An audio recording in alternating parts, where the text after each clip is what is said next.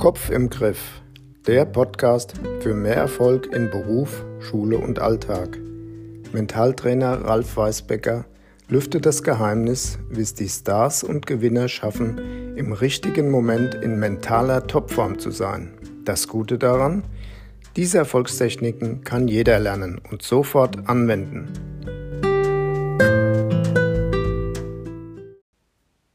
Bist du schon einmal in einen Aufzug eingestiegen, in dem sich bereits einige Menschen befinden, hast freundlich gegrüßt und ihnen einen guten Tag gewünscht? Und dann drinnen die Leute angeschaut und gefragt, wie es ihnen geht? Nee? Wieso? Ich kann dir sagen, wieso. Die Blicke, die du dann erhältst, wenn du das machst, dürften denen ähneln, die sonst wohl nur ein Serienkiller erhält. Aber mach das doch mal, ist doch ganz einfach.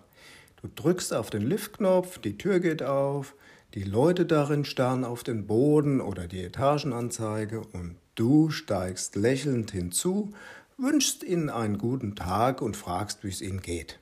Angst? Okay, wir sind beim Thema Ängste. Ängste vor Prüfungen, dem Gespräch mit dem Chef, Krankheiten und allen möglichen anderen Dingen. Und das ist wirklich ein Thema. Klar, wir sollten immer an morgen denken und für die Zukunft planen, aber wir sollten keine Angst davor haben. Ich möchte dir heute drei erfolgserprobte Techniken vorstellen, die ich als Mentaltrainer an meine Klienten weitergebe, die unter Ängsten leiden und mit denen du jede Angst sofort bekämpfen kannst. Hier nun deine erste Technik zur Bekämpfung von Angst die Fragetechnik. Ich gebe dir ein Beispiel. Im Job ist was gewaltig schiefgelaufen. Du hast beim Einräumen versehentlich ein Regal mit teuren Vasen umgeworfen. Shit happens, okay, passiert. Erstens, frage dich, was könnte nun schlimmstenfalls passieren? Muss ich das bezahlen? Droht die Entlassung? Zweitens, sei bereit, diesen schlimmsten Fall zu akzeptieren auch wenn er wahrscheinlich gar nicht eintritt. Und meistens ist das ja auch so. Und jetzt, im dritten Schritt, machst du dich daran, die Sache zu ändern, zu beeinflussen. Wie auch immer. Mit Gesprächen, mit einem Anruf bei deiner Versicherung, mit Unterstützung von Freunden und so weiter. Warum und wie diese Technik wirkt? In dem Moment, in dem ich mich mit etwas abfinde, muss ich auch keine Angst mehr davor haben, sollte es tatsächlich doch eintreten. Einfach, aber funktioniert. Deine zweite Powertechnik zur Bekämpfung von Angst, lass die Vorteile des Auslösers deiner Angst immer überwiegen und nutze Referenzerfahrung. Anderes Beispiel, du musst morgen eine Rede, Referat vor Kollegen oder Mitschülern halten.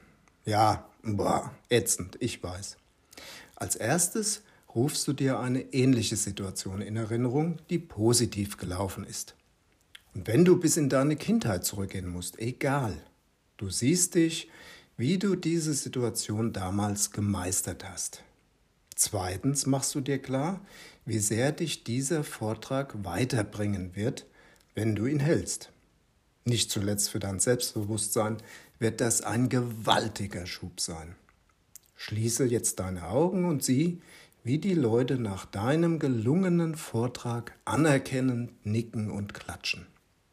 Das reicht dir noch nicht? Dann frage dich, was würde ich verlieren, wenn ich diesen Vortrag nicht halten würde? Das können berufliche Chancen sein, Kontakte, Anerkennung oder vieles mehr.